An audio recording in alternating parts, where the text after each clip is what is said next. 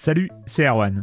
Je me permets ce petit message avant votre podcast pour vous parler du festival Silence on Joue qui aura lieu le 25 mai prochain à la Cité des Sciences et de l'Industrie à Paris. De 10h à 22h, on vous prépare une journée qu'on espère passionnante avec des discussions, des débats au cœur même de la Cité des Sciences et une soirée mémorable dans un grand amphithéâtre. La billetterie est ouverte, le lien est dans la description des derniers épisodes et vous trouverez aussi un lien vers la programmation. C'est 20 euros pour la journée et la soirée, et si vous voulez juste passer nous voir en journée, il suffit d'une entrée classique pour la cité, c'est 13 euros tarif plein avec éventuellement des réductions. C'est la première fois qu'on organise un truc pareil et on espère vraiment que vous répondrez présente et présent. En tout cas, nous, on a très envie de vous croiser de rencontrer celles et ceux qui nous écoutent chaque semaine.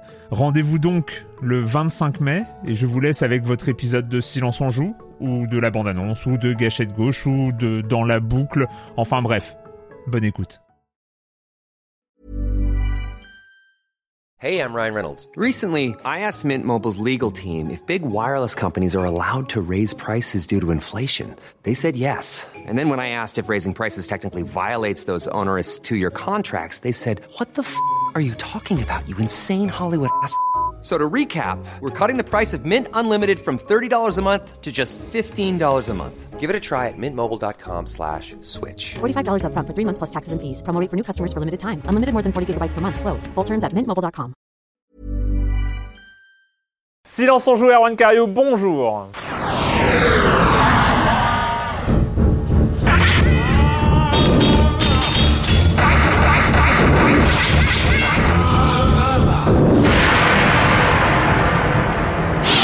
Au programme cette semaine, on va parler de Too Dark, euh, la dernière création depuis ouh, depuis un petit bout de temps de Frédéric Rénal. On parlera de Nier Automata et on finira sur Splasher. On va avoir beaucoup de skills aujourd'hui, beaucoup de skills, hein, c'est ça.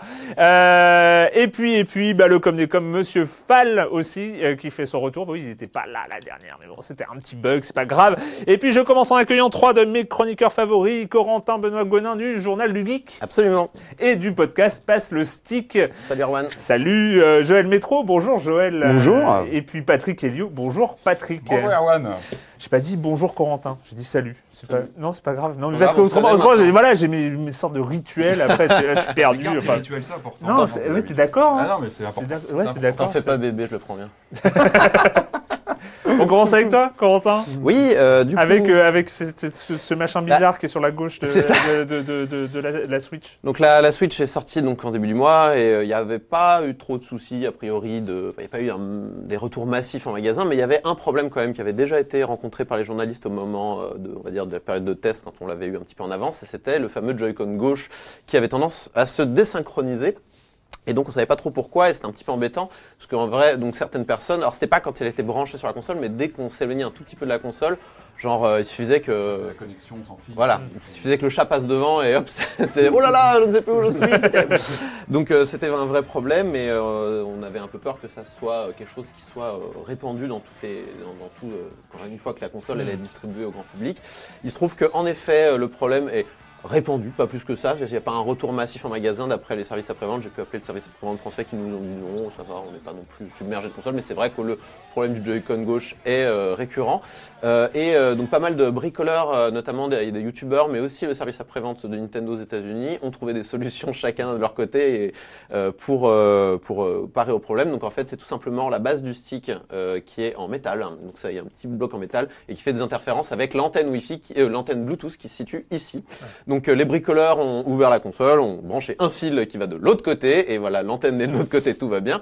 Euh, Nintendo, eux, ont choisi une solution encore plus astucieuse, je trouve, puisqu'ils ont mis une petite mousse, is- euh, pas isolante, mais conductrice, euh, qui est traitée au carbone et au nickel, tout ça, et du coup, ça protège des interférences. Du coup, c'est amusant parce que des, des journalistes de Cinet ont ouvert la console avant, euh, enfin, ont pris une photo avant le- l'envoi au service L'envoi au après-vente, service. après, et ils ont dit, mais ils ont mis une mousse, qu'est-ce que c'est que ce truc? Et ça Et permet de, de corriger le. Et ça corrige très bien le problème, ils ont, ils ont retiré la mousse, ça marche plus, et remettre la mousse, ça marche, quoi. Donc, euh, Ah c'est ouais. vraiment euh, comme ça, quoi. En revanche, on le fait soi-même, euh, on- Oui, c'est ça, On perd ça. la garantie, j'imagine.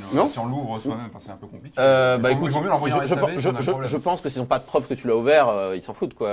Si t'as branché un fil dessus, oui, là, je pense que ta garantie saute. Après, s'ils ont juste ouvert pour regarder ce qu'il y a dedans, je pense qu'il n'y a pas de souci. On peut faire soi-même avec son petit bout, un petit bout de mousse ou pas? Alors, il faut, il faut de la mousse conductrice. Tu peux en trouver. C'est un vieux téléphone portable Ouais. euh, mort. euh, D'accord. parfois il y en a dedans. D'accord. Tu peux bon, tenter ta chance. Ok, on peut essayer. Ça, ça Euh, va être rectifié dans les prochaines séries. Alors, euh, c'est notamment oui. déjà le cas, donc Nintendo n'avait pas pris position. Euh, Le seul conseil qu'il vous donnait, c'est veuillez ne pas jouer à côté d'Aquarium. Merci Nintendo, c'est très aimable à vous. Euh, mais ils n'avaient pas reconnu le problème, ils l'ont toujours pas vraiment reconnu. Ils ont expliqué que c'est dû à des variations de manufacture. Bon, très bien, merci Nintendo.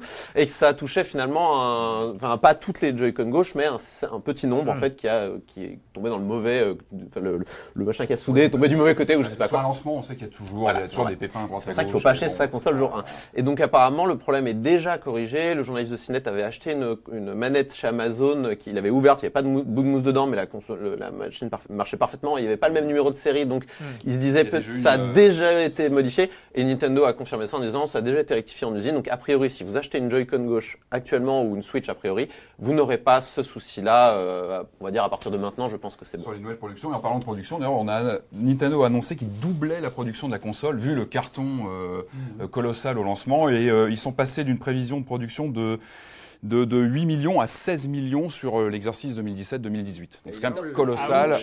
C'est quand même, voilà, pour répondre à la demande Et pour il est, temps, console. il est temps parce qu'il y a des, euh, enfin il y a des ruptures de stock partout. Oui, il y a les ruptures, les- c'est- les- voilà. difficiles Là, à là, la trouver, ouais. Fnac est obligée de commander des Zelda japonais pour. euh, Ouais, j'ai vu ça, j'ai vu c'est ça. hallucinant quoi. C'est-à-dire, tu vas en magasin, tu as des Zelda japonais, alors la console n'est pas zonée donc on s'en fiche, mais euh, et ils le, et ils le C'est vendent et ils incroyable. le vendent 80 balles quoi. C'est énorme. c'est formidable. Non mais c'est bien, tant mieux. Enfin, voilà, voilà, c'est un bon signe pour, euh, C'est pour, plutôt bon pour- signe, ouais. pour le début de la console. Après, c'est bon, c'est bon signe, mais Nintendo a jamais été très bon euh, pour ce qui est euh, de fournir suffisamment euh, d'objets de convoitise. On peut penser aux Amiibo, hein, par exemple, où ça a toujours été la pénurie et du coup les prix montent artificiellement. et voilà. consoles. Et ça recommence d'ailleurs sur les amiibo euh, de, du, du nouveau Zelda, ils sont en rupture partout, ils sont introuvables et la cote monte. euh, Ouais, ça voilà, m'étonne pas. ça- En plus, c'est euh, Ah oui, bien. ouais.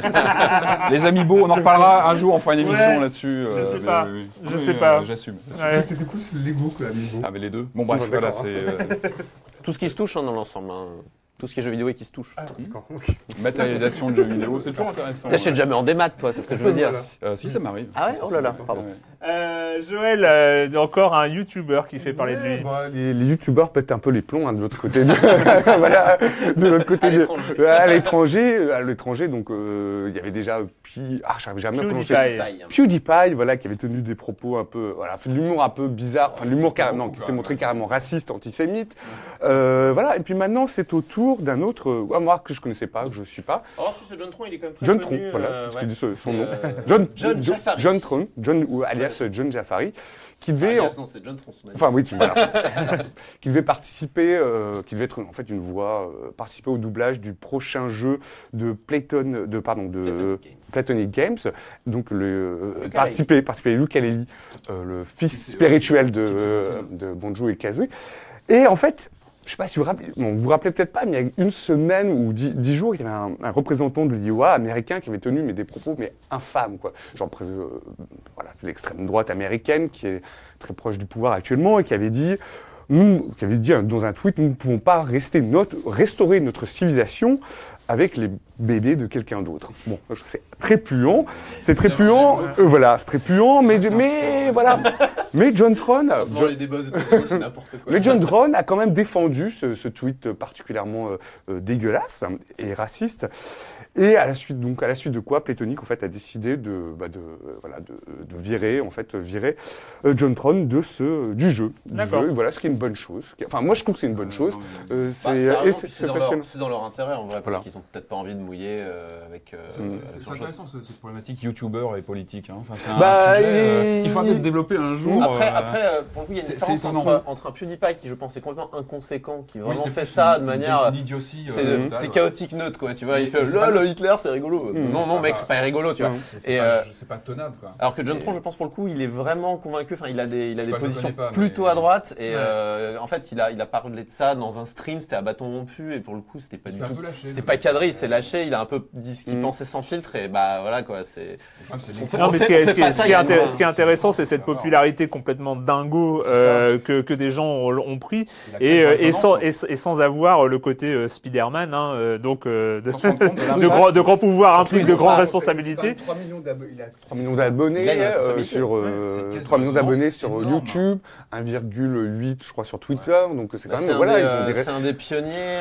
voilà, il a, il a fondé les Game Grumps, euh, il a participé à la- je crois qu'il est toujours à la tête de Normal Boots, qui est un réseau de youtubeurs américains avec d'autres euh, youtubeurs qui, qui sont, qui ont des milliers d'abonnés, millions pardon d'abonnés. Donc c'est, ouais, il a, il a une responsabilité. Je pense que ces, ces gens-là sont jeunes, ces gens-là se doutent pas euh, que d'un seul coup, euh, ce sont des porte-voix et voilà. Et je pense que, je pense que malheureusement, ce sera, c'est ni le premier ni le dernier, quoi. Donc, euh, on va voir par la Bon, suite. pour l'instant, France, enfin, bon, on a d'autres soucis, mais... Oui. Non, non, non, mais c'est vrai, oui, on n'a pas, on n'a pas de, de dérive euh, politique euh, sur, sur les youtubeurs jeux vidéo. encore. Ah, pas dans certains forums, mais... Oui, je ah oui, pas. sur les youtubeurs. Ouais. Euh, Patrick, Oui, alors, donc euh, c'est là où je vais devoir te couper parce que tu as plein de Oui, choses bah à dire. oui, parce que je me suis réveillé ce matin, Ouais, j'avais pas de news, donc j'en ai récupéré plein. d'a- maintenant. d'a- d'aller vite. Euh, non, on va parler rapidement du front de la réalité virtuelle. Ça, ça bouge. Et là, il y a un titre qui est a priori. Ça bouge. Oui, ça bouge. bouge Un titre. euh, non, non, un, Ça- non, non, un ça titre qui va être. Un titre être- Caillot en direct du front de la un titre qui va être très intéressant à suivre, qui a priori se confirme pour le 3, ce serait Fallout 4 en VR, qui serait confirmé Aïe, aïe, donc, aïe. sur euh, HTC euh, Vive. Ça va être intéressant parce que donc il, il arriverait a priori sur HTC Vive et puis on murmure qu'il pourrait être aussi sur Scorpio et que voilà, euh, il n'est pas possible que Microsoft à l'annonce de la Scorpio à l'E3, en tout cas au dévoilement, ouvrira des portes vers la réalité virtuelle et de, de choses de, de ce côté-là. Ce qui est étonnant, c'est que Microsoft, s'ils ouvrent leur porte de la réalité virtuelle, je pensais que ça allait plutôt être du côté d'Oculus, puisqu'ils ont déjà un partenariat avec eux au niveau de la manette Xbox. On sait en tout cas que Fallout serait sur HTC et en tout cas, ce serait pas possible qu'il serait aussi sur, euh, sur Scorpio, pas d'annonce PSVR. En tout cas, ce qui va être intéressant, c'est que ce serait, on, on a eu quelques échanges il y a, il y a pas longtemps là-dessus, on parle beaucoup aujourd'hui de la réalité virtuelle sur des expériences très courtes, de 10 minutes, sur des, petites expériences comme ça. Là, on serait sur un jeu qu'on connaît tous, Fallout 4, qui est un monde ouvert, euh, ça serait le premier vrai monde ouvert en réalité virtuelle, un jeu qui se, qui se joue sur plusieurs heures, donc avec une, ambition narrative, etc. Ça serait quelque chose de nouveau, en tout cas en termes de réalité virtuelle et de mise en scène. Euh, avec euh, donc l'éditeur a dit que tout le jeu serait, serait jouable en, en réalité virtuelle, toutes les extensions aussi, donc c'est quand même un, un contenu colossal.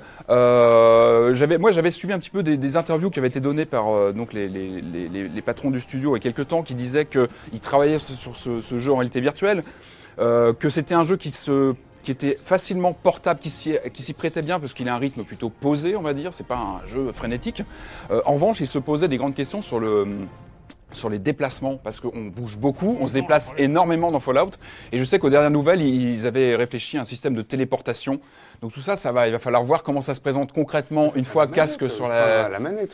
Oui, mais euh, genre mais la, la représentation. Quand tu On te déplaces en réalité voilà. virtuelle, tu peux vite être malade. C'est ça, la, la- la cinétose peut vite apparaître. Donc sur un jeu comme ça où on bouge beaucoup, on... Cinétose, je suis content de- d'entendre le mot cinétose. pourquoi ça... Parce que tout le monde dit motion sickness, je trouve ça affreux. Non, cinétose, c'est très la bien. cinétose, il faut parler de cette cinétose qui parfois s'impose.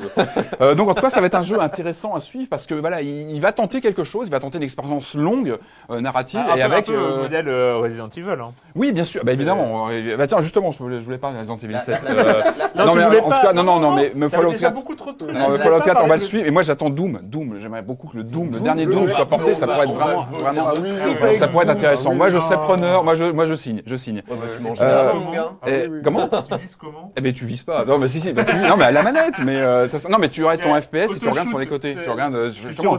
Tu, vises et en même temps tu pourras regarder sur les côtés, ça pourrait être intéressant. Euh, un petit chiffre en passant, Horizon Zero Dawn, dont on avait parlé ici, on avait, euh, voilà, on avait parlé il y a quelques semaines, qui aurait affiché selon Sony, euh, qui aurait atteint les 2 600 000 ventes en deux semaines. Donc c'est un très très bon chiffre et ça, ça constituerait donc euh, selon Sony le meilleur démarrage d'une nouvelle licence sur PS4. C'est mérité, ce qu'on avait parlé du jeu ici, c'est c'est une belle expérience. Je conclue rapidement sur Resident Evil 7, tu en parlais, c'est vrai que c'est une vraie expérience VR très très intéressante. Euh, moi, je vous, je vous conseille euh, les making-of qui viennent de sortir en vidéo, c'est Capcom qui publie ça. Ça sort en quatre parties, la première est en ligne, on la trouve sur YouTube, ça s'appelle Beginning Hours, vous faites une recherche Capcom Beginning Hours. C'est super passionnant. En général, les making-of vidéo, c'est de la promo, c'est de Il y a celui de l'autocongratulation. Zelda qui qui est, qui est assez Aussi, sympa. ouais. c'est vrai, ouais. qui est, qui est très très bien aussi. vrai. Des, euh, il y a vraiment des témoignages très intéressants, euh, comme le fait qu'ils ont, ils ont arrêté de jouer pendant, euh, ils ont arrêté de développer pendant une semaine. Je veux dire, stop, on joue au jeu, et à la fin ils disent, bah, au final, on a gagné du temps parce qu'on a identifié plein de problèmes à ce moment-là. Et le Donc, playtest, 7, les amis, le, Le playtest. Resident Evil 7 est très intéressant aussi parce que bah, il revient sur la, la genèse difficile de ce jeu, les, euh, la façon dont il s'est inscrit dans la série et surtout il explore des pistes euh, qui n'ont pas été mises le jeu au final. Euh, la présence d'un chien parmi la famille euh, des Baker, qui était intéressante. Et puis euh, un système aussi qui n'a pas été implémenté de, de demander aux joueurs d'arrêter de respirer pendant un temps donné, avec euh, donc une, do- une jauge. Il aurait fallu arrêter de respirer et si De on respirait, les, les monstres nous voyaient. C'était, bah ouais, il y a eu des pistes qui ont été écartées et tout ça est visible sur cette première partie. Moi, j'attends les, les trois prochaines avec avec impatience. Je vous conseille Beginning Hours Ça sur peut mourir d'asphyxie. Ouais, mais c'est pas dans le jeu, mais ça a été réfléchi. Non, non, en général. Mais il y a eu des jeux comme ça qui, qui jouaient sur le. Je l'ai déjà vu ça. Et, et, et si, tu, si tu tiens trop longtemps ta barre, tu, et tu Et là, tu bruit te et, fais tu- repérer. et là tu te fais repérer. Bon, ça a été écarté, mais en tout cas, il y a des pistes intéressantes. Le com des com d'il y a deux semaines, la semaine dernière, donc c'était l'émission avec Cédric Lagarigue. Euh, bon, alors il y a un léger souci, on a eu un, un petit bug euh, au niveau euh, du flux RSS de notre hébergeur, ce qui fait que en fait le podcast n'est pas encore à l'heure où on enregistre arrivé sur iTunes.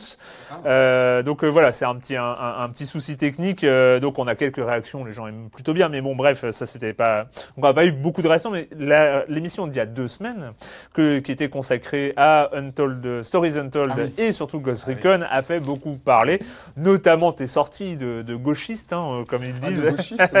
Oui, On peut dire gauchiaste. On peut dire gauchiaste aussi maintenant. Euh, non, mais donc euh, notamment donc sur Ghost Recon avec beaucoup de gens qui ont pris la défense de Ghost Recon que nous avons un tout petit poil étrié dans cette émission, Euh, mais notamment Nico hein, qui euh, dit euh, je prends le clavier pour défendre un peu Wildlands. Euh, Il est vrai que les développeurs, éditeurs sont responsables des messages véhiculés au travers de leurs œuvres et que en 2017 on aurait probablement aimé un traitement plus mature et beaucoup moins manichéen de la part d'Ubi.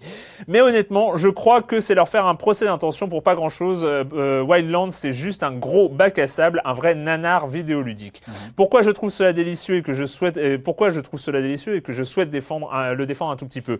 Ubi nous propose un grand bac à sable pour jouer l'agence touriste entre c'est- potes, euh, sans plus, sans moins. Honnêtement, C'est ça, ouais. Honnêtement, avec mes amis, tous de bons trentenaires, pouvoir jouer en ligne sans tomber sur le PVP et, fa- à- et juste à faire les cons et dégommer les tangos, le nom de code ridicule de tous les ennemis, c'est juste délicieusement absurde, mais ça marche. C'est agréable et ça se déguste comme un paquet de chips aux arômes cheddar industriels. Un vrai plaisir coupable, même si en abuser peut donner la nausée. Il résume Voilà. parfaitement. euh, ouais. C'est un peu, un peu la défense. Ouais. Mais il ajoute dans un, toujours Nico, hein, dans quelques, quelques messages plus tard, il dit quand même, suite à la discussion, un monde ouvert comme celui-là, avec la qualité de scénario et de représentation de la guerre de Spec Ops The Line, ce serait un jeu Ah, magnifique. Espérons voir un jour un jeu de cette trempe. vrai, avec Voilà. Spec Ops, oui, on en parle souvent, c'est dingue, hein, ça fait 10 ans qu'on évoque ce jeu régulièrement dans l'émission. ouais, ah, Enfin, pour l'époque, était- ouais. Pour l'époque pas- ou pour toutes les époques. Non, je trouve qu'il a, il vieillit un peu mal quand même. Mais euh, je l'ai fait il n'y a pas si longtemps que ça en plus. euh, mais je trouve que pour l'époque, c'était en effet très osé. À l'époque des Call of Duty, des, des Battlefield. Ouais, mais il n'y a, était- pas, eu de successeur. C'est ça que. Spec Ops The Line, Il a pas c'est- il n'a pas eu de succès non plus. Mais il était mal vendu aussi. Est- est- c'est euh, incroyable. Oui, oui, euh, voilà, était- le message n'était pas clair. Enfin, le jeu était présenté comme un shooter. euh, C'est vrai, même dans, dans son, sa jaquette, C'est ça. est repoussante. Mais alors quel que le grand jeu mais quel Alors que très très grand jeu. c'est- une Dépêche Mode, Dépêche. Mode, Dépêche Mode. Dépêche Mode. Je crois qu'il y avait Dépêche Ah Mode Je sais pas, mais sur c'était vraiment au cœur Ouais. des ténèbres, C'était vraiment très très bon. Le final, moi je me rappelle Mm. toujours Ah, et ben la semaine prochaine. non. Allez, on va commencer, on va retourner aussi un petit peu dans, dans les années 90. hein, euh, Souvenez-vous, Voire hein, 80 même, hein, on- on en parle. 80 92, Alone in the Dark, euh, 94, Little Big Adventure. Mhm. Frédéric Rénal aux commandes et Frédéric Rénal qui revient hein, donc euh, sur euh, sur du jeu un peu avec un peu d'ambition parce que bon il avait eu quelques trésors à ouvrir hein, à quelques moments euh, qui n'étaient pas forcément hyper intéressants mais bon bref Euh, Frédéric Rénal qui revient avec Too Dark.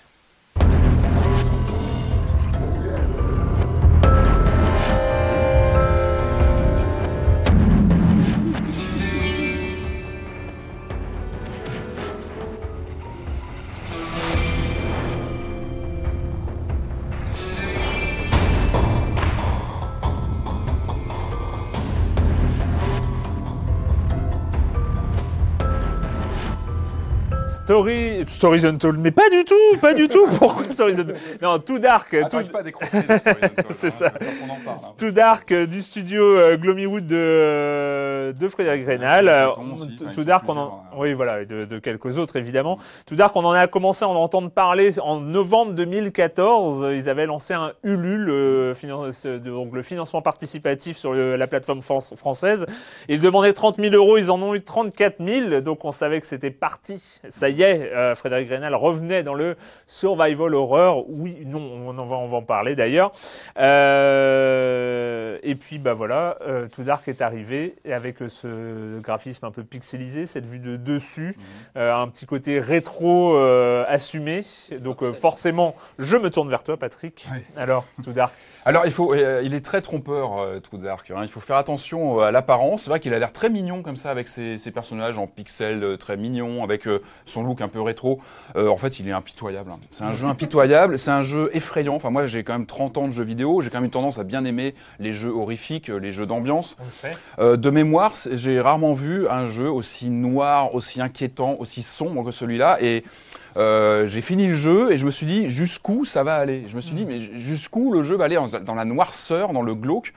Et, euh, et déjà, moi, je trouve que c'est c'est un, c'est un bon parti pris. C'est-à-dire qu'il y a, il y a cet angle qui est, qui est opté dès le début et euh, les développeurs l'ont tenu jusqu'au bout. C'est-à-dire qu'il y a- il y, a une vraie noirceur euh, qui est maintenue. C'est-à-dire qu'il n'y a, pas- il y a- a- pas de compromis. C'est un jeu qu'on sent... euh, Dès alors, dès le dé- dès le début. Ah bah, dès le début, dès l'intro, euh, fait, dès l'intro, on- dès l'intro, euh, on incarne donc ce personnage, Monsieur, Monsieur Smith, Smith, hein. Monsieur Smith. Smith, Et dès l'intro, effectivement, pas de concession. Ah mais tout donc, de suite, euh, c'est-. Pas de concession, donc il part faire du camping avec euh, sa, son épouse ou sa, compagne, deux ses deux enfants.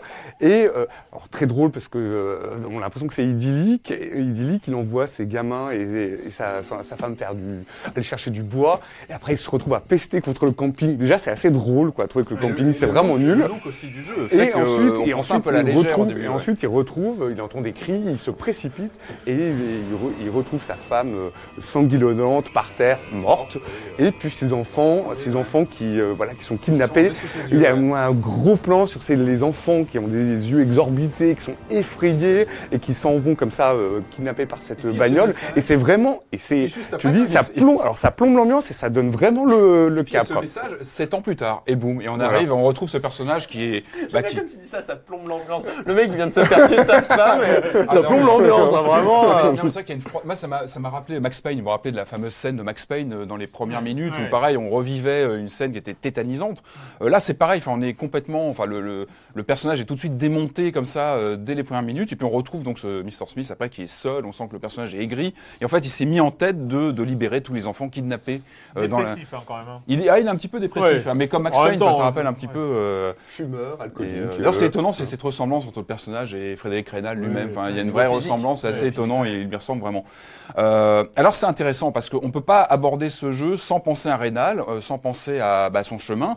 Euh, c'est vrai que moi, je l'ai abordé tout, tout de suite en me disant ah super, ça va être un survival horror un peu au look rétro, ça va être intéressant. Ce qu'il les revendique, hein. c'est ce que Rénal explique euh, Mais pour dans, moi, dans, dans des dev euh, diaries. euh, C'est pas un survival horror. Ah bah c'est survival déjà, c'est le principal problème. C'est le, le- le- le truc, c'est on s'attend à un survival horror et dès qu'on le prend en main, C'est Euh, un jeu d'infiltration. C'est un jeu d'infiltration. voilà, c'est un, c'est, euh, c'est un jeu d'infiltration vu du pur et dur et qui renoue avec les, les racines 2D de l'infiltration. Euh, on repense au Metal Gear, les premiers étaient des jeux en 2D en Ah oui, avec les champs de vision, le bruit. Avec, enfin, euh, voilà. Et là, vraiment, on a toutes les, voilà, tous les, les ingrédients du, du jeu d'infiltration euh, comme ça, mais avec effectivement un univers sombre, euh, glauque. Mais le Euh, survival- ouais, Pardon, mais le survival horror est quand même présent sous le, sur le fait qu'on a des munitions limitées, Oui, on est- que sûr, on que a, se balade avec une lampe torche, une lampe torche avec euh, voilà des batteries, euh, des piles. C'est quand même un peu les, aussi les, euh, voilà, les. On les, les piliers du survival horror. En fait, pour moi, il fusionne pas mal de, de, de, de genres. Le survival horror en est une partie, mais qui est,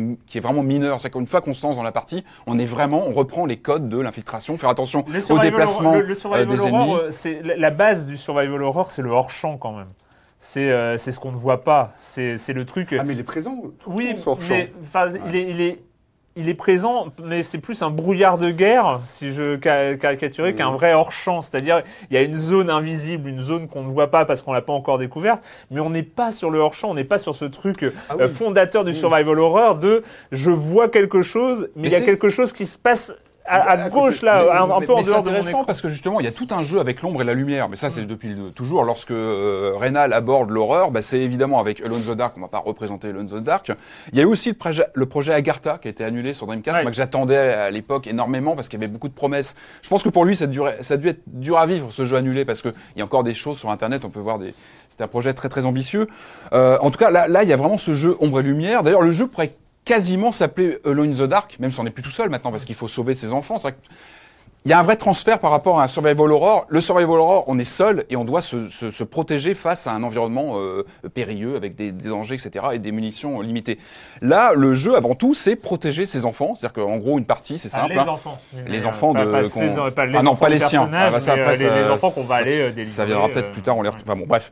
Euh, en tout cas, dans, euh, dans le jeu, donc le but, en- en- on fait simple, donc on est sur euh, six missions, on va dire, euh, dans des univers plus, plus- dans des environnements plus glauques les uns que les autres, hein, avec euh, à chaque fois donc une bande de, de fous euh, qui enlèvent des enfants. On va sur les lieux de- où on devine où ils sont, parce qu'on fait une petite enquête avec des objets, etc. C'est des méchants de slasher de toute façon. euh. C'est c'est des, c'est des- c'est des- c'est des vrais cinglés. Enfin, les personnages d'ailleurs sont c'est dingue. Enfin, je me rappelle moi de Lone in the Dark, il y avait il y avait un côté effrayant parce qu'on était dans le monde de Lovecraft, mais c'était du Disney à côté de ça. Enfin, là, je trouve que dans ce jeu, il y a une noirceur, la, la noirceur de l'être humain. Elle est mise en scène avec des images. Il y a des images frappantes dans ce jeu. Et encore une fois, je pense qu'il est, il est pas conseillé à n'importe quel public. oui, le jeu est difficile. C'est quand même contrebalancé par le fait qu'il y a quand même un humour. Il y a un humour. assez- bon, Il y a- ah, ok, bien acide, mais. euh, Bah, c'est du ça sucré passe- salé. Moi, le sucré salé, moi, j'aime pas trop le sucré salé en cuisine. c'est- C'est un goût gustatif. mais, mais je trouve que voilà, dans, dans les dans les dans les univers euh, imaginaires, je trouve que c'est intéressant. Et là, d'autant plus dans ce, ce côté, euh, oui, avec des remarques parfois complètement euh, décalées, avec un- une écriture parfois un peu légère, même je trouve. euh, Ah, je trouve parfois légère, que l'humour est un peu léger, mais ça contrebalance. Oui, ça bah, contrebalance avec la- le, le côté cru de ce qu'on trouve dans les dans les images, dans les mais même dans les actions, euh, dans les ennemis, parce que euh, jeu d'infiltration égale euh, examiner, attendre, regarder, se mettre dans le noir, se cacher, regarder évidemment les patterns des ennemis, ce qu'ils font. Donc on voit ce qu'ils font. On voit, euh, les, on les voit prendre les enfants, les emmener. Enfin, on va pas rentrer dans les détails, mais il y a des choses assez frappantes qui se passent à l'écran lorsqu'on se joue, à, lorsqu'on Ah, joue à, ce titre.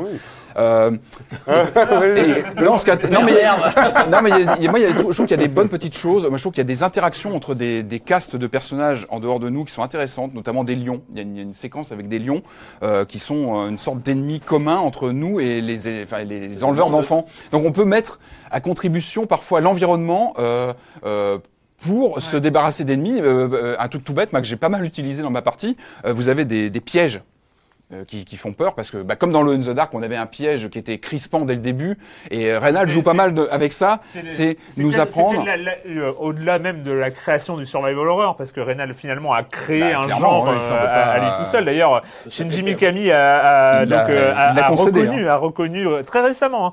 C'était quelque chose de, donc de, de Resident monde, Evil. crois, avait- Shinji avait- Mikami, dont on reparlera peut-être pour le jeu suivant. Enfin, j'en sais rien parce que bah, Platinum Games après, mais Oui, c'est voilà, c'est en point commun. Mais, ouais. mais bref, euh, c'est, il y avait quand même ce truc aussi qui est propre à Alone in the Dark. C'est le premier couloir ça était, euh, du manoir dans lequel on va, où forcément on tombait dans une trappe et on mourait. et ça Point. c'était euh, bienvenue les mecs Ah, ça, euh, bah, ça, il l'a remis. Enfin, voilà. là, il se cite- Non, mais ça- là, c'est- là, il se- cite. Mais justement. le premier niveau. Mais- hop. Tout de suite. Et ça, c'est- non, mais, mais cette, trappe, cette- cette trappe, elle est super intéressante Ouais. dans la façon dont on pense un jeu vidéo. Parce que là, c'est un peu le metteur en scène, le game designer Ouais. qui dit, hé les gars, vous rentrez chez moi, bienvenue dans ma maison de l'horreur, je vous mets tout de suite, je vous préviens, vous allez pas être serein ici, et ce qui va se passer, bah, faites attention où vous marchez, vous allez apprendre par la- à la dure, avec des échecs répétés. Et là, le jeu, bah, il- tout de suite, enfin, euh, tout dark, tout de suite, on est mis à, on est, on est flagellé comme le personnage, en fait. On nous, in- on nous, on nous, comment dire, on nous, on nous impose comme ça des morts subites plusieurs fois. Oui, alors, mais encore une fois, on peut, on peut, l'intérêt de sauvegarder quand même très. on n'arrête pas. Et on allume une Ah, clope, c'est ça que je trouve intéressant. Le, le système de sauvegarde, on allume une cigarette. C'est, trouve ça Oui, c'est les- Mais, encore une fois, mais, ce qui est intéressant, c'est que moi, j'ai, même, euh, comment dire, j'ai, un peu perverti ce système de, de trappe où en fait, on nous dit tout de suite, attention, tu vas mourir plusieurs fois. Bah, plusieurs fois, je suis mort avec une trappe, donc on reprend sa sauvegarde. Mais j'ai utilisé ces trappes contre des ennemis, c'est-à-dire que dès que j'avais une trappe dans un niveau, je me disais, ouais, super, maintenant j'attire les ennemis, je les fais tomber parce que eux-mêmes peuvent tomber dans les pièges. Et ça, c'est finalement, on apprend à se. Mais il y a un moyen de, il y a un moyen de repérer les trappes avant ou pas Euh, Non. bah là, c'est du die and retry pur et dur. Enfin, vraiment. Après, il y a quelques indices. hein. Il y a une tête de mort tracée, mais en général, on tombe dedans et on, on, C'est un jeu où on apprend à la dure. C'est un jeu qui est très exigeant, qui est vraiment pour un public averti, aussi bien en termes de contenu que de gameplay. Il est très difficile, mais. Moi, j'ai souffert, vraiment. Je l'ai fini, Ouais. mais j'ai morflé, j'ai pesté, j'ai envoyé ma, ma manette dans tous les sens. Mais Mais j'ai pris plaisir. Je me suis dit, en fait, j'ai- ça- des moments, mais tu prends, je- moi je reviens sur l'humour, il y a quand même des moments très, enfin, Ah oui, très non, mais cocasses. a- Moi c'est le seul, enfin euh, c'est quand même, c'est super drôle. Enfin, les enfants qui crient, qui veulent faire pipi, alors qu'on leur, on demande, ils crient, on leur demande de se taire, de se taire. Enfin, c'est, tellement c'est tellement, glauque. c'est tellement. Moi je trouve ça drôle. un qui se fait trucider parce que t'as un fou qui passe et qui l'attrape. Enfin, Il y a un côté ouais, qui est assez, euh, assez tétanisant quand même. Euh, moi, je trouve que c'est. Alors. Encore une fois, il s'adresse pas à tout le monde. Euh, Il y a des choses réussies. Je trouve, voilà, le comportement des ennemis, la façon dont on voit qu'ils ont chacun leur, leur, leur, leur personnalité complètement dingue, l'im- l'impression de rentrer dans un énorme piège à chaque niveau. Ça, c'est réussi.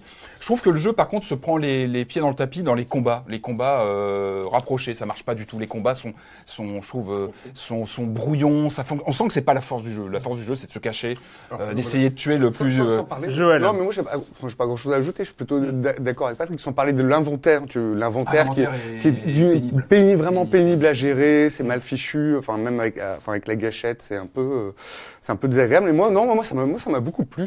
Mais je trouve qu'il est pas, je l'ai pas vu aussi sombre que toi, parce que je trouve qu'il est contrebalancé sans cesse par un humour, enfin, un humour très, très noir, justement, mais assez, euh, assez drôle, quoi. Moi, je Ouais, trouve, ouais, je- ouais. et puis le fait que ce soit des petits personnages, effectivement pixelisés, il y a une- quand même une distance par rapport à cette, à cette horreur qui est quand même, oui, Ah, effectivement, mais assez, assez ça insupportable. quoi. photoréaliste, ça serait ingérable, ça Ah, serait intenable.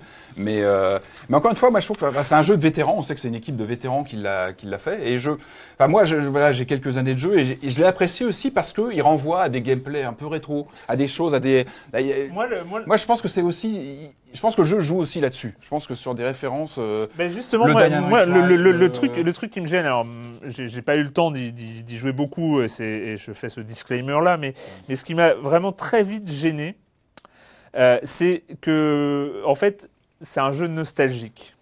C'est pas un jeu, en fait, c'est pas, euh, comment dire, euh, chez, chez Devolver par exemple.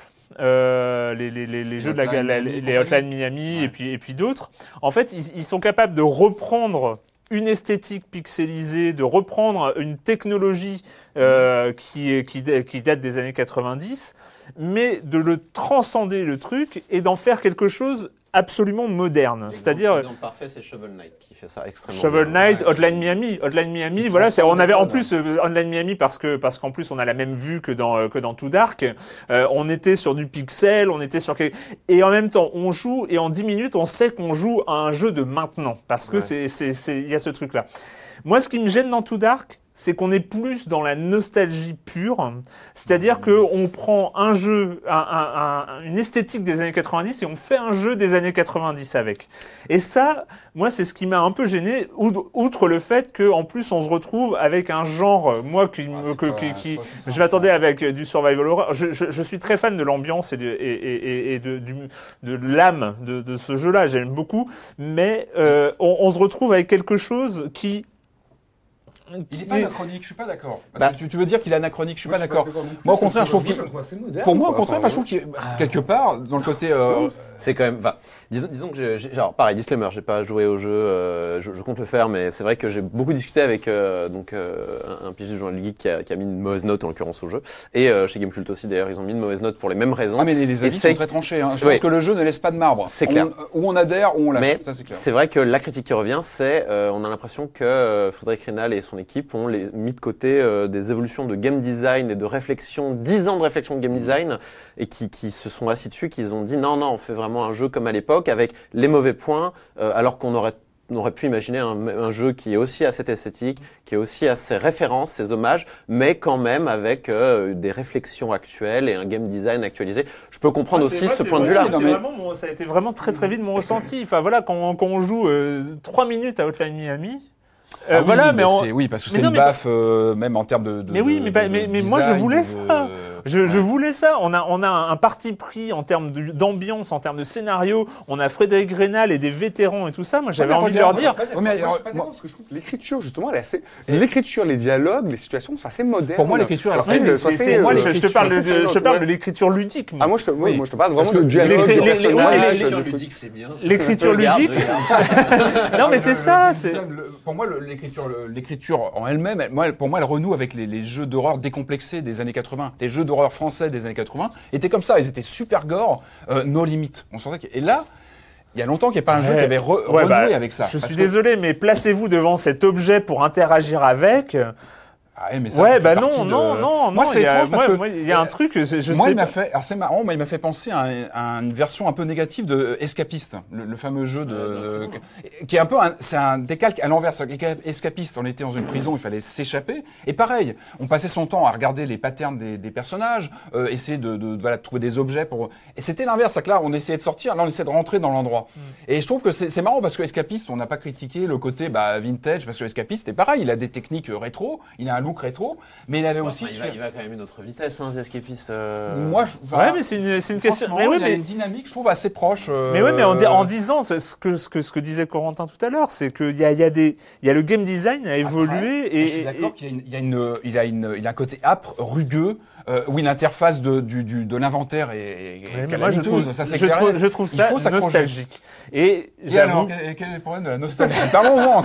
Et voilà, mais c'est notre désaccord profond. C'est notre désaccord Quel profond. C'est que, c'est que j'aime pas cette. Enfin, c'est pas que j'aime pas. Non, Je considère pas- pas que c'est nul. Je, je considère Non, que c'est dommage et je considère pense- que, que. On peut, Moi- pas, moi, le il y a un réduire, on truc- peut pas le réduire à un jeu des années 90, c'est faux. Moi, je- Enfin, je suis pas d'accord. euh, Quand tu relances un jeu des années 90, non, tu, je pense pas. Et- et- et- pour moi- ça m'a donné très envie d'y jouer pour euh, me faire mon avis du coup. pour ça, mais tu, reviens, tu repasseras quand tu, Et, tu non, iras mais- jouer, et- pour, parlera. et- et pour le coup, moi, c'est vrai qu'il y a, il y a ça, donc euh, ce que je pense, vous n'êtes pas d'accord, certes, plus ce, ce, ce- ce- pour moi qui est un, euh, comment dire, un, un hors sujet finalement, euh, de, de faire euh, tout dark, euh, de, de proclamer un survival horror et de se retrouver Ça, avec un jeu d'infiltration old school. pas- pas Voilà. Pour moi, il y a, y le, couleur hors-sujet plus pour moi le côté nostalgique. euh, à- malheureusement, alors que je, je- et je- j'adore Frédéric Grenal. Voilà, humainement euh, et, et même à l'entendre parler et tout ça, c'est toujours un vrai plaisir. Mais j'ai envie de Et, dire, euh, voilà, il y a un jeu qui a un propos et qui le tient du début à la fin. Et ça, aujourd'hui, bah, c'est c'est rare. Et je trouve que rien que pour ça, il faut, il faut, faut l'essayer. Je pense C'est rare. que- D'ailleurs, le jeu suivant. hein, faut- on en parlera. Donc, il y a un vrai côté série D que j'ai bien aimé, même dans le, il y a un Ah, twist. bah, Après, après, Il y a un twist de final, euh, Je- enfin, voilà. Je regarde ça de l'extérieur, je me dis, mais évidemment que Ah, t'as moi, aimé je- le jeu, évidemment. Donc, euh, non, puis aussi, oui, je pense que, effectivement, donc, du côté des choses maladroites, il y a non seulement l'inventaire, puis il y a aussi le, la présentation du gameplay, c'est-à-dire que présenté sous forme d'espèce de slide, euh, c'est très, euh, voilà, c'est très, aga- c'est Ouais. un peu bon. Ça, c'est moi, un j'aime bien les moments d'accalmie dans sa maison. Euh, On retrouve le personnage dans son intimité. Il y a, il y a- il y a un petit truc qui se crée. Il y a des. il y a- ouais, je genre l'entraînement au tir?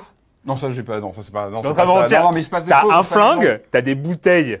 C'est pas ça. Moi, je me suis, moi, je me suis collé aux bouteilles, j'ai tiré, elles sont pas explosées, quoi. C'est- Ah, j'ai- ça, ouais. C'est la vie. Non, non, mais non, mais ouais, c'est même pas un défaut. J'en aurais pas parlé si ça. Bon, ça m'a. ça- En tout cas, non, non, mais c'est. À essayer. Euh, tout dark sur PC. Voilà, Hein, c'est ça. Euh, oui, PS4, Xbox One. aussi. Ah oui, d'accord, moi je savais pas. C'est le moment d'accueillir Monsieur Fall, Monsieur Fall de TrickTrack.net et sa chronique jeux de société. Bonjour, Monsieur Fall. Bonjour mon cher Erwan. Alexandrie, Alexandra, cette semaine je propose de jouer à Barracuda. Barracuda, oui c'est le nom du jeu, Barracuda. C'est signé Christophe Kanzler, c'est pour 3 à 5 joueurs à partir de 10 ans, pour des parties qui vont durer entre 25 et 45 minutes. Et c'est édité en français, attention, par Drei Assen in der Abensonnen. Et ça nous vient de Belgique. Alors que nous propose Barracuda Un jeu simple, en tout cas d'apparence simple, mais assez complexe mentalement pour bien comprendre comment vous allez vous faire enfler par les autres autour de la table, car Barracuda est un jeu d'enflure. Oui, exactement. C'est un jeu où vous allez tenter de devenir propriétaire de bars, de petits troquets, de petits bistrots. Sur la table, vous avez des tuiles représentant ces bars, ils ont tous des noms absolument rigolos, et il y a des bars avec un emplacement pour un propriétaire et des bars avec deux emplacements pour un propriétaire et un co-gérant. L'idée globale, c'est que à votre tour, au début, quand vous êtes propriétaire de bar, vous allez devoir payer un loyer systématiquement. Le truc, c'est qu'au début, vous avez un petit pactole. Et quasiment jamais, à aucun moment, ce pactole ne grossit. La seule manière de récupérer de l'argent, c'est quand vous sentez que vous êtes à l'agonie, vous allez vendre un bar, et peut-être que quelqu'un voudra l'acheter. Et quand vous l'achetez, les échanges se font plutôt à l'aveugle. hein. Vous n'inquiétez pas aux autres combien vous allez donner. Il y a même des billets à zéro pour essayer d'enfler les autres. Enfin bref, c'est c'est fourbasse. Barracuda, c'est un excellent moyen de se fâcher avec ses amis et ses camarades. Barracuda, c'est pas cher, c'est 25 euros dans toutes les bonnes boutiques. Le matériel est joli, de bonne qualité, 25 euros, c'est pas très cher. Son auteur, Christophe Kanzler, euh, a là un jeu qui. Ben, je sais pas comment on peut inventer un jeu pour se fâcher avec ses copains. Ça, c'est vraiment amusant parce que vous allez voir, la tension monte systématiquement. Barracuda, c'est pour 3 à 5 joueurs à partir de 10 ans pour des parties qui durent 25 ou 45 minutes. Si vous êtes de gros, gros tchatcheurs, c'est dans toutes les bonnes boutiques. Et moi, mon cher Owen, je vous dis à la semaine prochaine. À la semaine prochaine, Monsieur Fall de TrickTrack.net, TrickTrack.tv, Facebook, c'est Monsieur Fall. Enfin voilà, vous, on connaît, on aime, on aime Monsieur Fall. Euh, donc pendant, parce que tu n'as pas pu t'empêcher de parler pendant que Monsieur Fall y parlait, et Non, on a, je- on a, je- on- je on a appris en fait que sur, sur Too Dark, t'étais un vrai serial killer. En fait, oui, parce qu'en fait, le jeu nous laisse euh, plus ou moins libre. On en parlait euh, avec Joël parce qu'on a eu des en expériences. En fait. oui, le jeu nous laisse libre d'appréhender un petit peu les niveaux comme on veut. C'est-à-dire où tu peux la jouer infiltration et essayer d'être euh, sage et de sauver les enfants. Et en fait, moi, je suis devenu un tueur en série. Que ce jeu m'a transformé. Non, mais c'est vrai. Je me suis mis à, à- comment dire, à trucider tous les, tous les, tous les méchants. Et euh, vu qu'on est libre de, voilà, bon, on en parlait. Mais... Allez, c'est le moment quand même. On va, on va, on va enchaîner hein, parce qu'on a, on est resté quand même assez longtemps et on a beaucoup à dire. Bah, du coup, c'est un on sujet va. intéressant. Donc, Oui, euh, Oui. on en reparlera quand. quand suffit. on enchaîne. Nier Automata. We are perpetually trapped in a never ending spiral of life and death.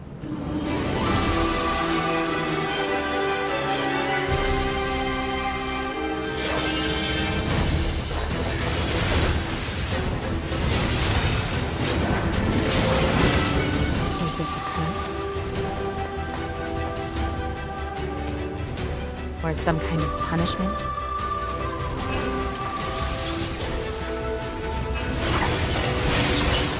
I often think about the god who blessed us with this cryptic puzzle. And wonder if we'll ever have the chance to kill him. Perhaps we're not so different. Nier Automata, Nier Automata suite de Nier sorti en 2010. 2010, série des Drakengard euh, qui a commencé en 2003. Non mais parce que je fais le truc, j'ai révisé, hein, tu vois, j'ai joué ni à Nier ni au Drakengard, donc euh, voilà, j'en sais pas plus. Euh, mais quand même, je sais que c'est un jeu estampillé Platinum Games, et ça c'est pas rien, c'est quand même quelque chose qui identifie euh, euh, une marque de fabrique, Platinum Games, successeur de Clover Studio chez Capcom. Et, et voilà, des pointures, Bayonetta. Ah, oui, ça Quand dépend, voilà, ça Non. dépend. Il y a Legend of Korra et Tortue Ninja aussi. Ce sont les mercenaires du jeu pas- vidéo. pas ça. Et Vanquish, Mais- rappelez-vous. Bayonetta et Vanquish, euh, pensais Quand ils pas font des jeux du cœur, c'est cool. Quand ils remplissent des, bordereaux de commande, ils, Star Fox ils font pas toujours du bon. Et Star Fox Zero, faut pas oublier. Quand même. Mais bon, on en reparlera de Star Fox. Non, non, on en Il faut en parler. Nier Automata. Alors voilà, Nier Automata. Juste, euh, je, je vais laisser la parole à notre spécialiste de Nier Automata, hein, Corentin, notre le, le, le, le Je master. suis- Je suis devenu un spécialiste de Nier depuis que j'ai lu tous les Wikipédia sur Nier et Drakengard euh, en me disant oh putain on va me parler de Nier Automata. Eh ben, c'est déjà pas mal, écoute. Hein. Euh, donc, donc, Nier Automata, moi, j'ai- le, le seul truc, c'est que euh, je suis tombé un peu par hasard euh, une fois sur une vidéo de gameplay, les premières vidéos de gameplay qui ont tourné sur, euh, sur Nier Automata, et j'ai trouvé ça fabuleux et euh, ça, en, plein de promesses de, de choses extraordinaires. C'était dynamique, c'était euh, chorégraphique et tout ça.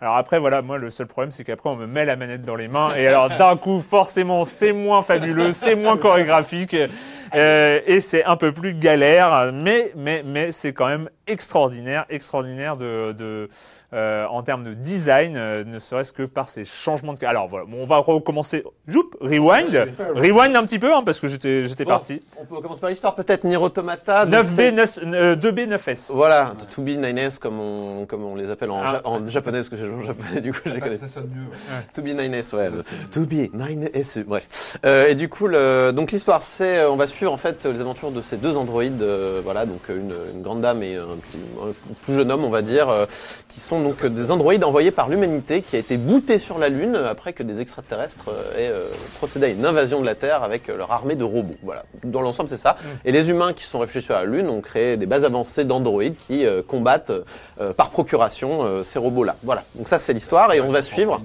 Et on va suivre donc ces deux androïdes là euh, sur leur euh, avec dans leur mission sur Terre. Donc euh, la base va leur dire euh, allez euh, on y va, Allez, chercher un truc, allez ramener un filtre euh, pour le- telle pour telle base de résistance. On leur demande de pas trop réfléchir. Hein. On va Ouais. développer, mais il faut pas Dans trop voilà. Faire- ils ont une ils ont des opératrices attitrées euh, qui leur disent ça, voilà ce qu'on nous a dit que vous deviez faire. Très bien. Est-ce que c'est bien légal? Euh, Je sais pas. C'est vous devez le faire.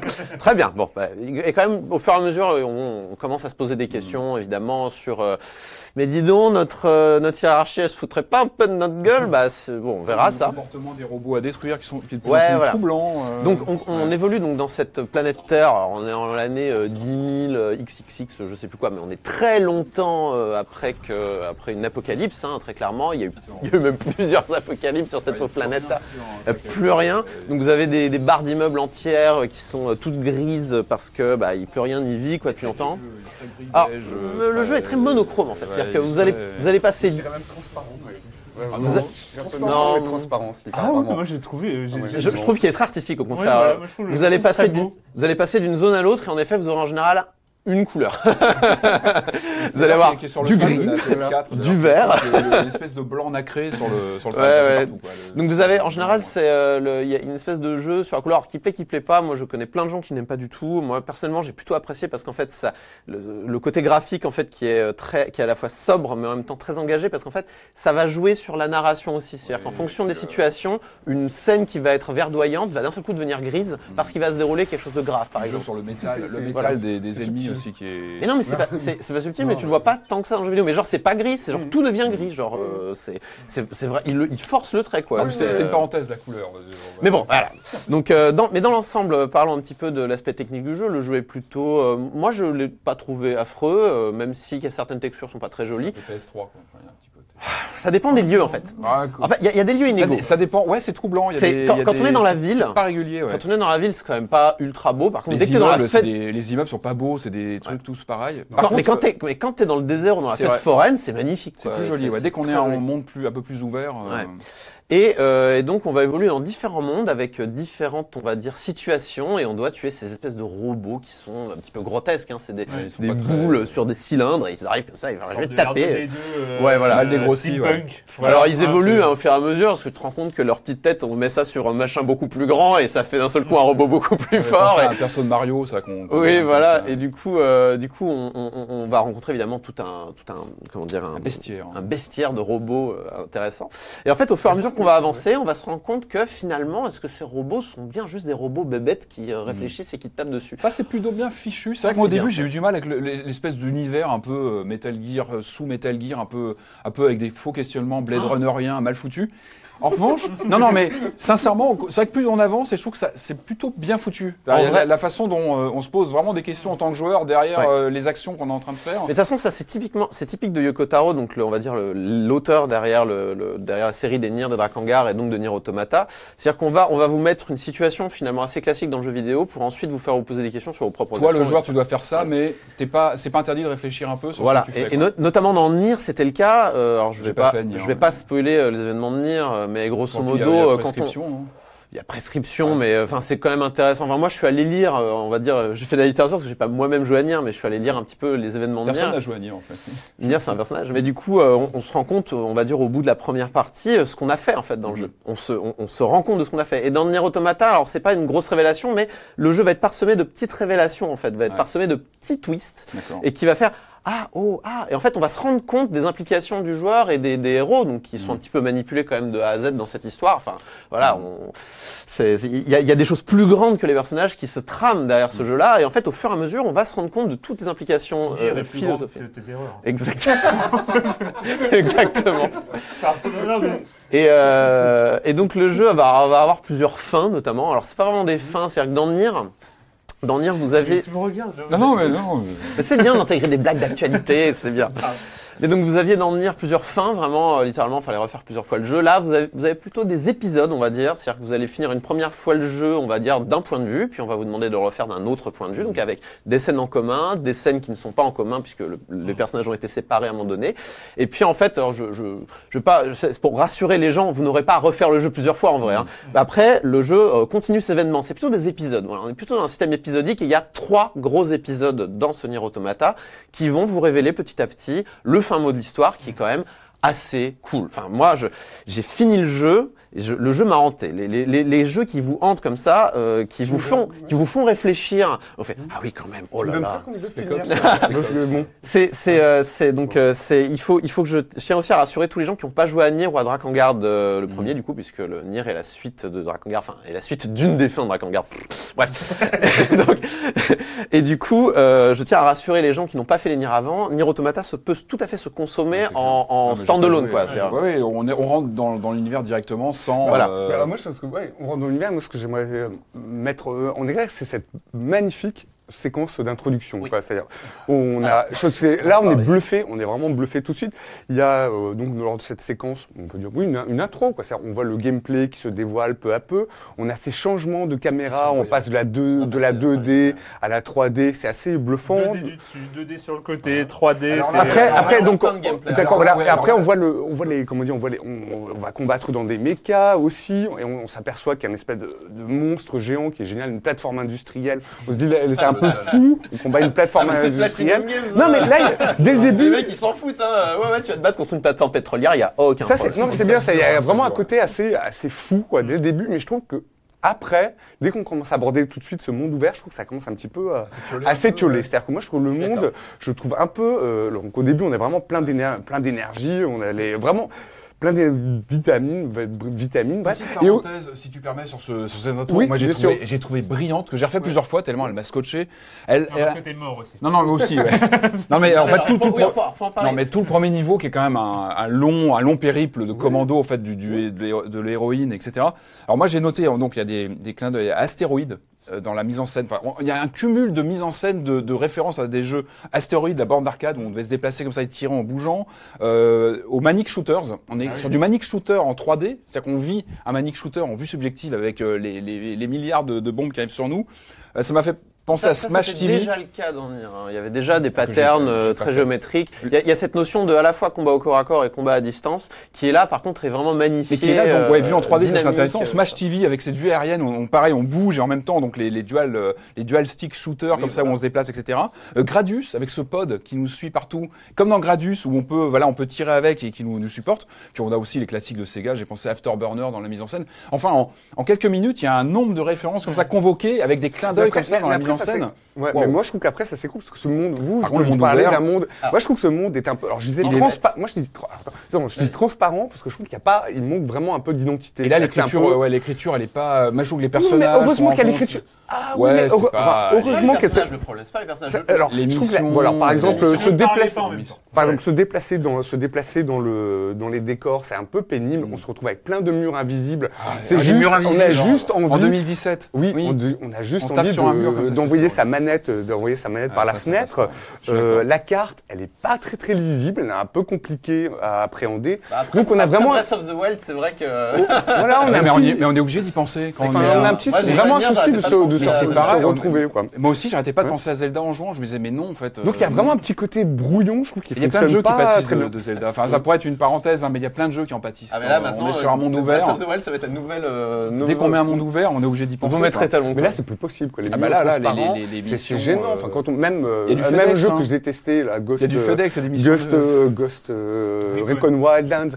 Là, moi, ce qui on pouvait rentrer à l'intérieur des bâtiments. Et là, on a des ouvertures. Avec C'est des juste qu'on murs, se, euh, des voilà, murs, on, se, on prend des murs Mais parce que invisibles. c'est pas un vrai jeu en monde ouvert, c'est pas un open world. vraiment Et, du coup, c'est un miroir déformant, trompeur, et c'est pas un vrai open world. Mais c'est un peu gênant. C'est comme pour l'aspect RPG. Euh, RPG, on a, on alors, on n'a pas de- d'arbre des compétences, mais on a un système de puces. Ah non, je trouve. Par contre, critique pas la scène de plus qui est. Non, mais, mais je le trouve pas très bien expliqué. Ah Personnellement, non, il est j'ai. pas du tout expliqué. Voilà, pas du tout. Alors voilà, euh, voilà, c'est ça. Donc du coup, moi j'ai tout mis en mode automatique, c'est-à-dire qu'on peut. Exactement, euh, ouais, c'est ça qui est cool. Ouais.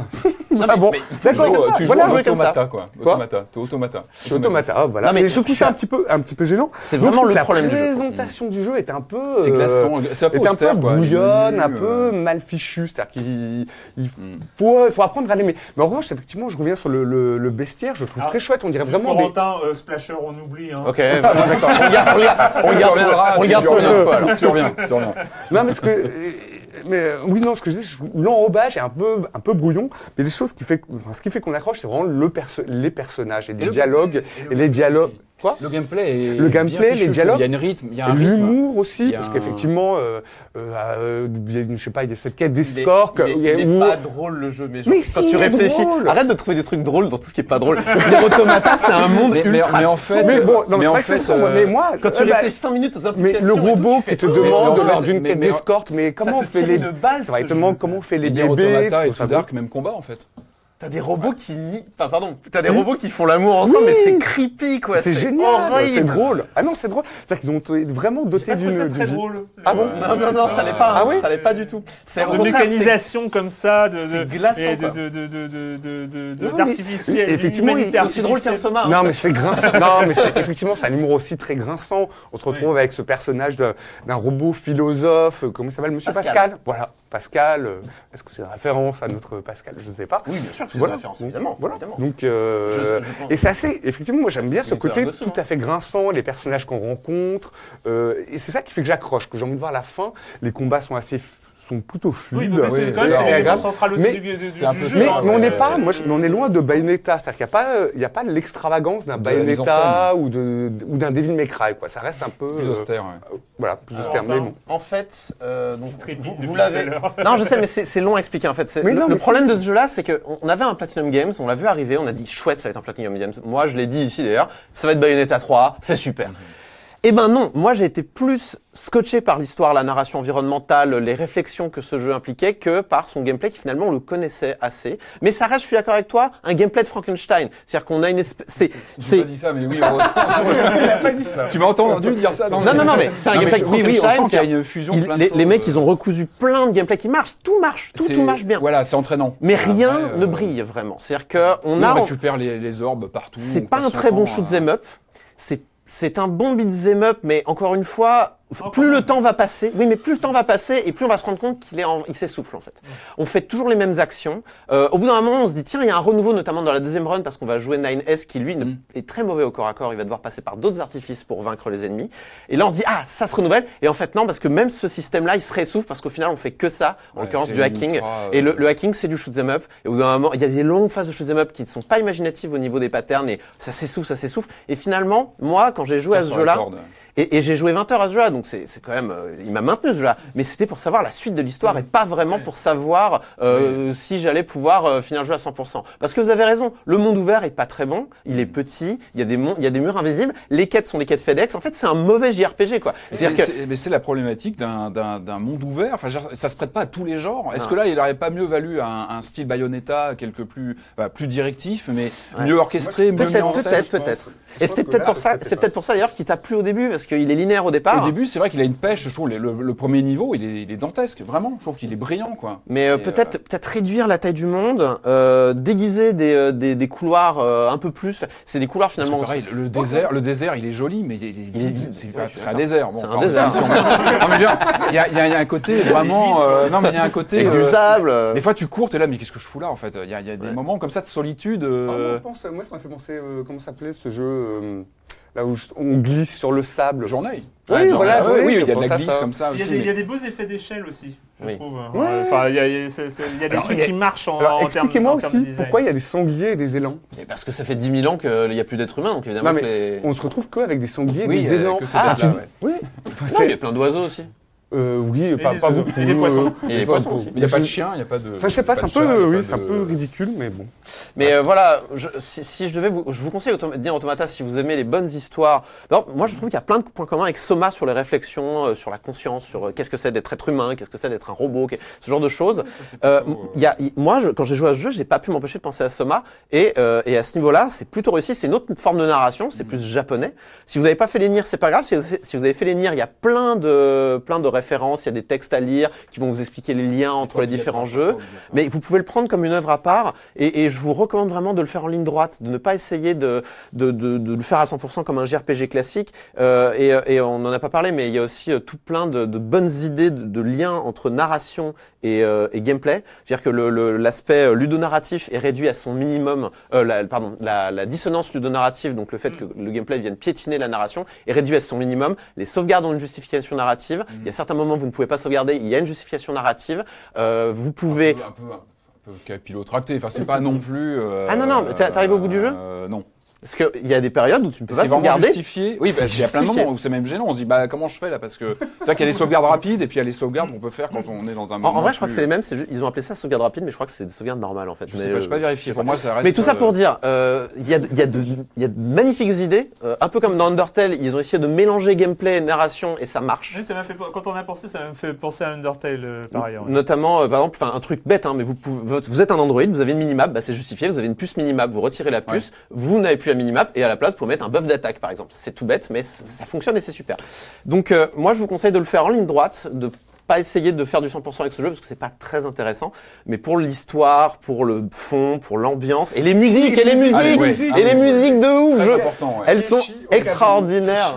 Très, très bien. magnifique, magnifique. C'est ouais. la Moi, chose à retenir du jeu, c'est la ben, musique. voilà, c'est le, ce sera le mot de la fin Ah, sur la euh, musique, Nier Automata ou euh, La les musiques. La musique. Les musiques.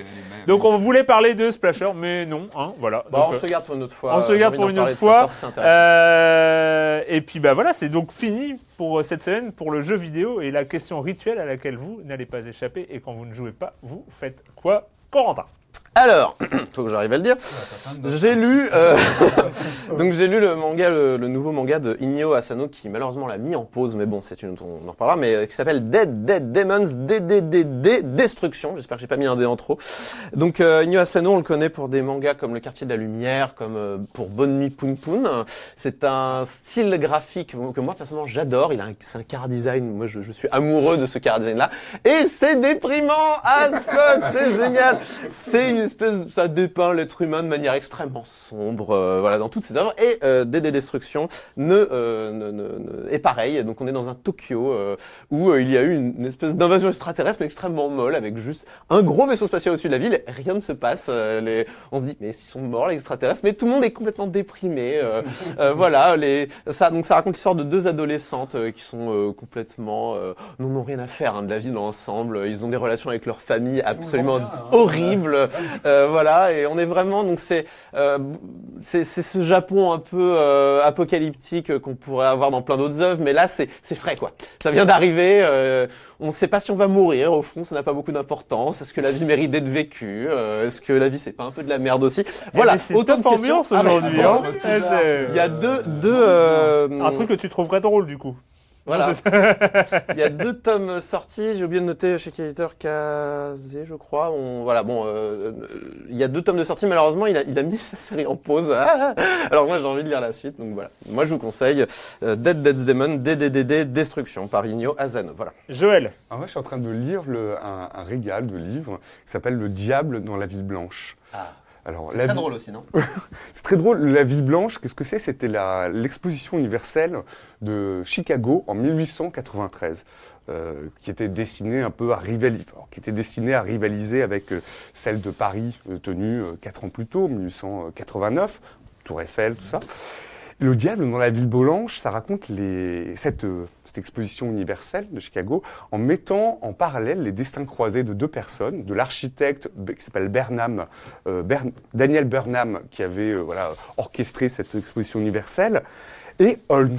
Alors Holmes, vous allez me dire qui c'est? C'est pas le, c'est pas Holmes, c'est pas lui. Holmes, c'est l'un des premiers serial, serial killers américains, euh, comment dire, sur lesquels on a beaucoup de documentation. Et ce serial killer, en fait, s'était construit un hôtel à côté de cette euh, f- exposition universelle où en fait il faisait un hôtel qu'il avait dessiné selon ses propres qu'il avait fait faire selon ses propres plans avec des trappes, des passages secrets, des couloirs qui mènent nulle part et en fait il a fait disparaître comme ça entre 30 et 200 personnes dans cet hôtel quoi. Donc voilà, cet, euh, cet ouvrage Le diable dans la ville blanche. Non, c'est vrai. Ah, Holmes, Holmes existe vraiment. J'aime bien ta fourchette entre 30 et 200 personnes. Oui, puisqu'on voilà, c'est ça, parce qu'on sait, on sait pas, effectivement, on sait pas. la police et selon le syndicat C'est ça, mon Ok. syndicat le serial killer. voilà. Et on sait pas, effectivement, dans son hôtel, il a fait, dans son hôtel, il a fait euh, disparaître des tas de personnes.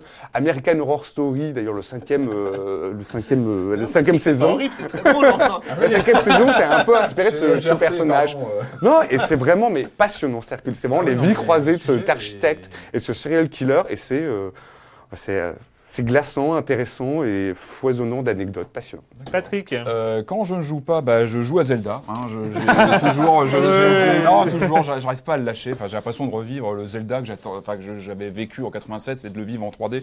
Euh, non, à part ça, non, j'ai vu le Sherlock, la quatrième saison de Sherlock qui passe en ce moment, euh, que je trouve intéressant. Donc tout n'est pas parfait, hein, mais, mais moi j'aime bien ce qu'ils font du personnage, euh, jusqu'où ils le poussent. Enfin, c'est une vision, c'est une vision particulière. euh, Sherlock Holmes, on peut l'interroger, on peut le. J'aime bien ce qu'ils en font. Ils le poussent dans ses retranchements. Et dans le, j'ai vu donc l'épisode 2 qui passait, euh, Hier soir. qui passait hier soir. Ah, voilà. hier soir, du coup. Donc on date, on bref, on se, on comprend. Et moi, ce que j'aime beaucoup, c'est le travail sur euh, lui, enfin sur l'interface euh, visuelle de la visualisation de Sherlock Holmes. euh, Ouais. Et je trouve ça. Il est très fort. L'épisode, et- le deuxième épisode de Eh cette ben, on est saison d'accord. 4 J'ai trouvé que très, c'était. fort. En fait, moi, ça me fait penser à ce que pourrait donner le jeu vidéo à terme avec de la réalité augmentée. Je me dis, quand est-ce qu'on aura ça nous-mêmes dans une forme de représentation des choses autour de nous Enfin, je trouve que voilà, il est, il est très brillant sur la façon dont on voit ce que comment euh, Sherlock pense. Et ça, c'est depuis le début de la, de la série. Ouais. Mais, mais là, je trouve qu'il y a un vrai brio sur la façon dont est visualisé sa pensée.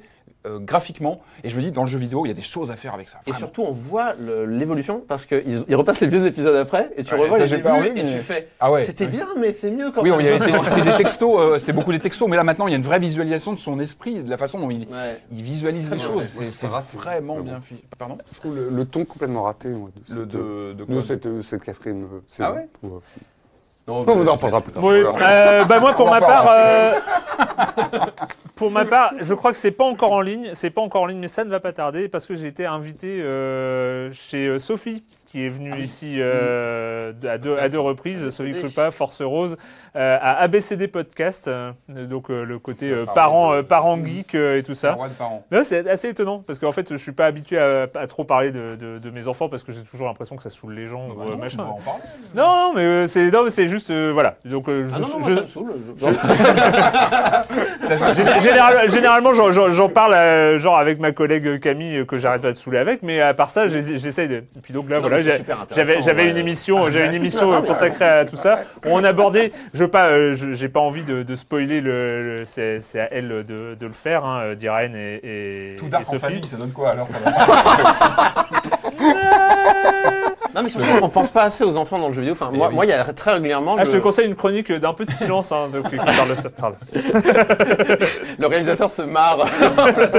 mais euh, oui, non, Il n'y a, pas d'enfants. non, mais dans la presse spécialisée jeux vidéo, je trouve qu'on parle pas assez euh, de finalement d'un public qui va devenir de plus en plus nombreux. Qui Alors sont c'est le numéro parents geeks. 3. Alors voilà, note. non, 2, 2, Numéro pardon, deux. 3, 3. Voilà. Euh, voilà, bah c'est fini pour euh, cette semaine, euh, donc euh, merci. Euh, et puis nous, on merci, se retrouve donc. bah, ah oui, pas d'émission la semaine prochaine, pardon. Hein, Il faut mieux le dire, ouais, voilà. Bah, bah, Tu dégonfles tout de suite le, le voilà, problème. pas d'émission la semaine prochaine, on a le droit, quelquefois, de prendre des pauses. Donc on se retrouve dans deux semaines sur nos lives, sur libération.fr et sur les internets. Ciao.